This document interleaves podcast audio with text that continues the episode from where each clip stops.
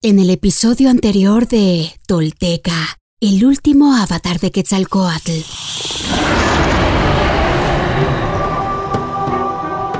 Seacatl se ha marchado de Cholula con sus más cercanos, tratando de evitar que la persecución de los de Tula, encabezados por Huemac, y este, manipulado por Tezcatlipoca, termine afectando a todos los que ahí habitan. Pero es demasiado tarde pues apenas habiéndose ido el penitente, las huestes guerreras de Tolán, Xicocotitlan, caen salvajes sobre la ciudad santuario, destruyendo todo a su paso.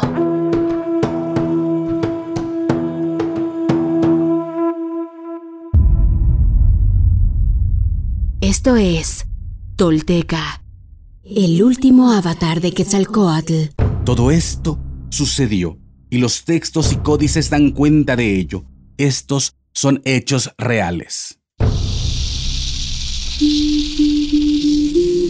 Quienes logran desentrañar en sí mismos el secreto del todo, se vuelven personas espejo, rostro y corazón. Y en ese espejo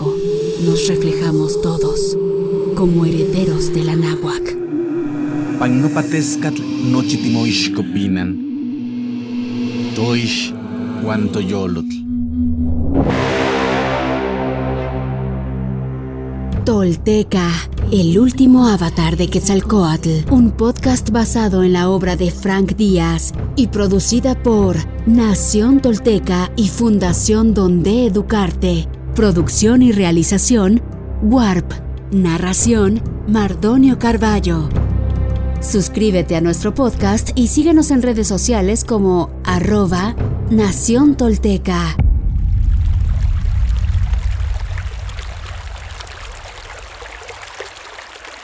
La tortuga.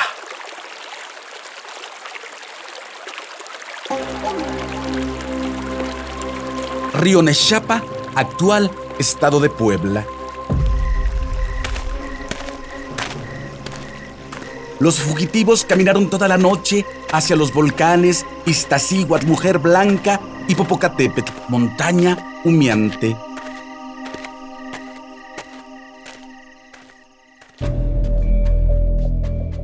Al amanecer se escondieron en una barranca para no ser detectados por los espías de Huemac.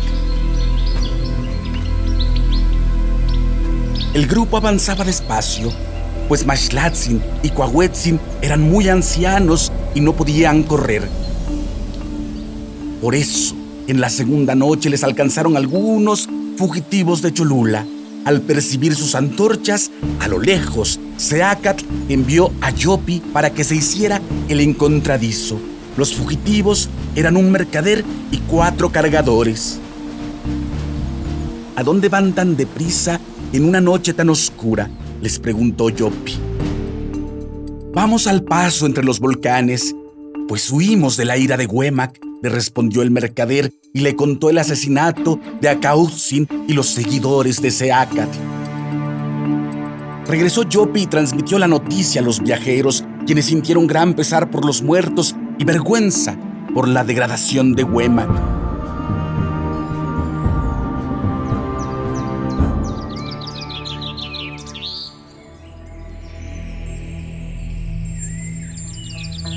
Al amanecer llegaron cerca del pueblo de Cuestlan. Seacat les aconsejó, salgamos del camino y evitemos a sus moradores, pues informarían a Huemac de nuestra presencia. Se desviaron a un paraje conocido como Tepechihueloa, peñas desgajadas, por donde pasaba un río ancho y profundo llamado Nechapan Ceniciento. Los discípulos buscaron un bote no lo hallaron. Intentaron vadearlo, pero retrocedieron, asustados pues la corriente era impetuosa. Viendo que el río cortaba su vida, comenzaron a lamentarse. Dice el Huehuetlahtolli, huye de estos sitios, el festín, el río y el camino.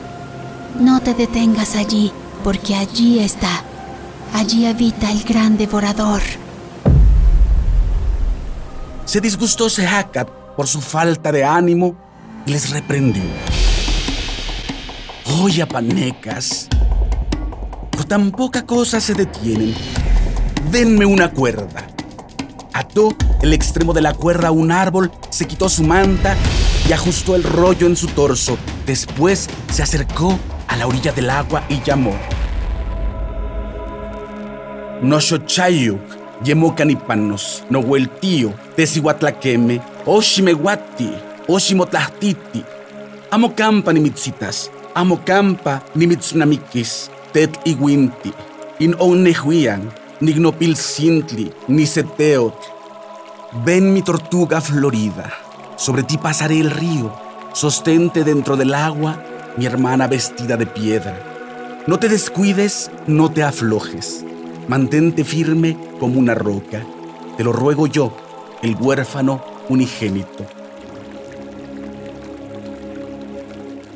Dicen los viejos que al escuchar su voz, acudió una gran tortuga que accedió a trasladarlo sobre su lomo. Cuando llegó a la orilla opuesta, ajustó el otro extremo de la cuerda a un árbol, ofreciendo a sus discípulos un asidero para que pasaran el río, el que llamaron Ayopanoayan, el paso de la tortuga. Algunos dicen que no pasó sobre una tortuga, sino sobre un tronco que encontró varado en la orilla.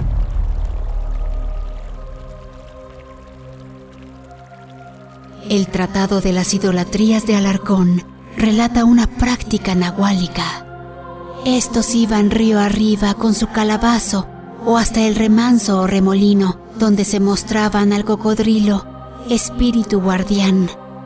Viéndolo, saltaban sobre su cuello y daban vueltas en derredor del remolino. Luego se zambullían y se dejaban ir río abajo hasta llegar a su pueblo.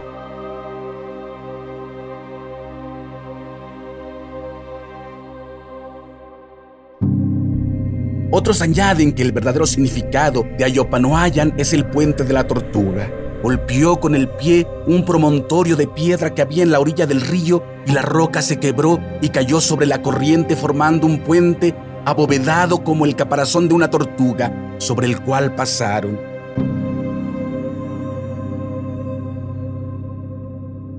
Por último, algunos aseguran que en verdad el puente ya existía cuando los fugitivos llegaron. Sus restos aún pueden verse en aquel sitio, hoy conocido como Tepanoayan, Paso de Piedras. Sea Cartopil Signashil Quetzalcoatl, nuestro señor Unocaña, cuarto paso de la serpiente emplumada.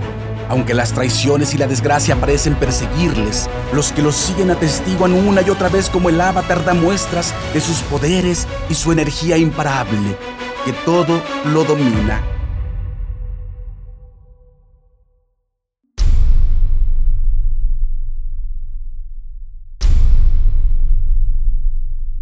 Hoy me pongo de pie, firme sobre la tierra.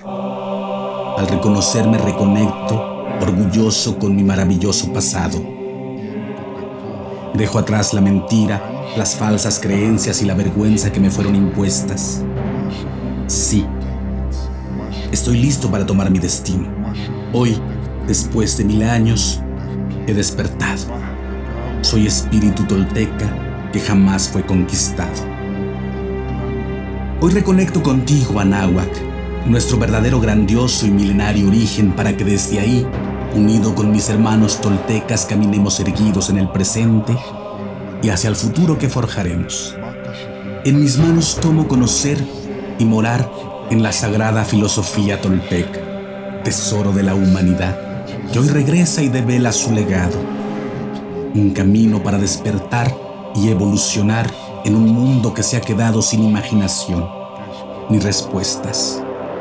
Así, basados en nuestra verdadera raíz, incorporando los últimos mil años de avances y sacrificios de hombres y mujeres de todas las culturas, iniciamos la construcción de un futuro que sí es posible, deseable y esperanzador para la humanidad, el planeta y el universo. Sí, soy sagrado. Sí, soy tolteca. Sí, soy sagrado, soy sagrado, soy tolteca. he despertado y desde mi vulnerabilidad descubro mi verdadero poder. Una vez más, mi corazón brilla en el horizonte.